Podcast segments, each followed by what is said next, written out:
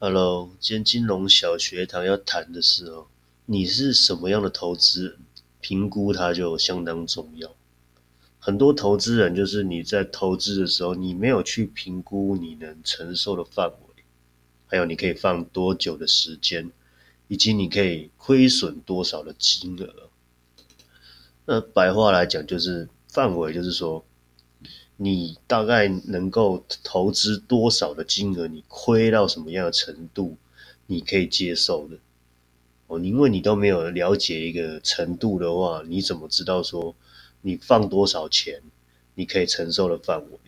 还有另外就是时间哦，时间很多人就想要很快的时间就可以赚到相对两三倍的钱，那不太可能。你开一间店哦。你最快最快也大概要三年才会回本，那你怎么可能透过短短时间就翻倍？除非赌博嘛。那我们今天不要考虑赌博部分了，考虑是你自己本身用一些金融产品，然后来做一个投资的动作来赚一个趴数。那你就现在可以了解是，你现在的定存利率才零点八嘛，那你要去赚超过零点八，你势必要做可能储蓄险，可能安全一点的。像金融股，还是说，哎，你什么都不想动大脑，你做 ETF 还是基金的部分？你这个，你首先你要先去了解这些名词是什么东西。那有些人可能真的稍微有懂这些东西，会觉得，哎，这个趴数哦没有很高，可能就会走股票，甚至有的走期权。那期权的话，基本上我会比较不建议，如果你完全没有投资过的人，今天假设你做的是卖方，你要无条件。人家有跟你买的动作，你要无条件去给付，所以很多人玩卖方的时候，不小心就连房子都要拿去抵，啊，这是很恐怖的。所以我们基本上就先考虑，如果你要股票自走金融股，或是零零五零零五六这种 ETF 的部分，或者说你比较进阶一点，你做副委托，你可以买海外的 ETF。像美股的部分，那现在有很多都是那种指数型的，有机器人系列的，有军火系列的，还是说你只是要买债系列？其实这个都可以去涉猎，因为它相对比较容易入手，而且比较不用大脑，因为它是跟着指数去走，那叫 ETF 的部分。如果你连 ETF 你都不想花时间去研究，那你最起码要做个定存跟储蓄险。那储蓄险虽然没有什么利头，但是它有一个好处是，它可以分配哦，就是加上受益人的部分，你可以做一个转移资产转移的部分。那储蓄再怎么样还是会比较好一点点，利息还是比市面还要多。那如果你有本金的部分，你就可以考虑做房地产啊，月配息比较整笔的部分。所以这个还是先评估说你有多少金钱去做。那一定很多人会问说。我都还没有投资过，我要怎么样去入手呢？所以就像是定期定额就很适合刚开始投资的小白了。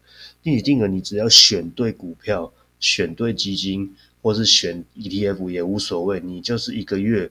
拿个两三千，固定要投哦，前提是你要固定哦，你不能说我有一个月去浪旁这样，我可能这个月赚比较少，我就停扣啊。你停扣久了，你习惯你要再回去再扣的这个动作，你也许中间就损失掉买到比较低点的部分，所以你一定要持之以恒，两三千也没关系，就是慢慢的，你的能力越来越好，我从两三千、五千、一万，甚至到两万。那你一个月存两万，一年二十四万，假设报酬率有十趴的话，你就又再赚了两万多块。但是前提是你有没有持之以恒去累积你的资产，因为你的趴数就算好了，我今天给你投资一个二十趴的产品，那你里面的资本额只有一万块在滚，给你滚二十趴也没有多少钱，所以本还是很重要。不要说标的非常好，但是你没有投入相对应的金额，这是没有意义的。你一定要定期定额去做同一件事情的。然后你不要说我丢着都没去看有的时候像像疫情这种状况的时候，你如果事先敏锐度够高，早点出掉，那你就可以损失比较少，甚至还可以在另外从低点部分再加入。加入买到更多的股数，然后现在又涨回来，马上又赚倍，这就是可以在短期内翻倍。那你可能会说我的敏锐度没有那么高啊？那也无所谓。就像我前面讲，你有定期定额的部分的话，你在疫苗的低点部分，你还是买到相对应多的股数。那时候金额比较低嘛，你投入一样的金额的话，一定是可以买比较多的股数嘛。那所以说，你有没有持之以恒在做这一个动作，而不是？一直看盘，为了做一个短线投资呢？短线的话，当然也是，如果你有内线，或者说你真的看盘很准的人哦，那你就适合短线。但是基本上现在的上班族是没有那么多的时间去看盘的哦，所以我会比较建议的是，你一个一个长期投资的角度去做一个投资性的东西，不管你选股票、选基金、选 ETF，还是做储蓄、选定存，都无所谓。只要你把时间拉长，拉个五年，拉个十年，你一定会存到一笔钱。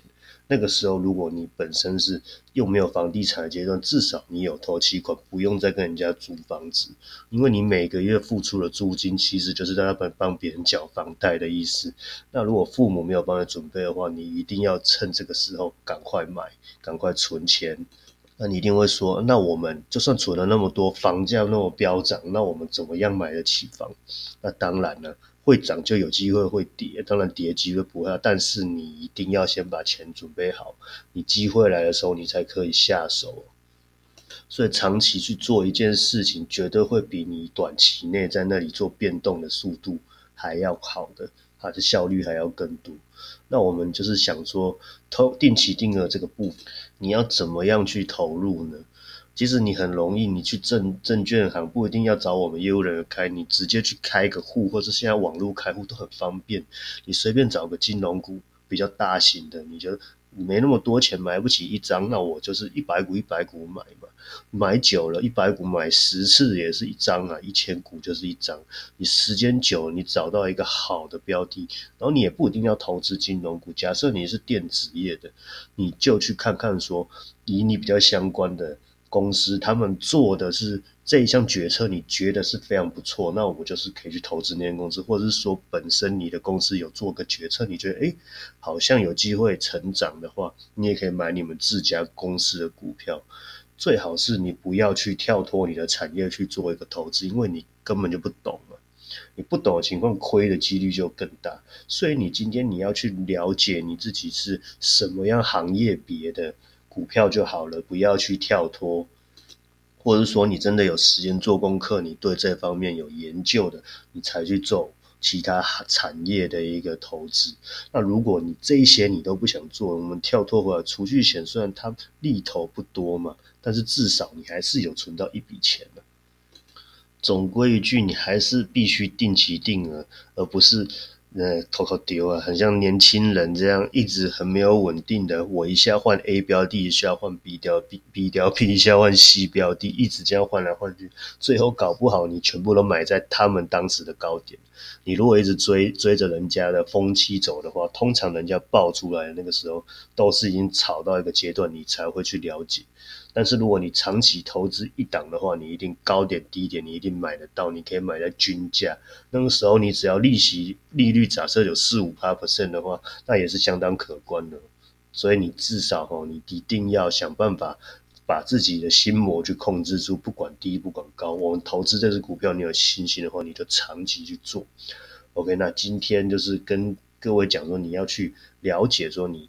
自己能够承受的范围，还有你放多少时间以及你的金额，这个来跟大家做一个分享。那你有一些疑问，你都可以留言跟我讲哦，谢谢。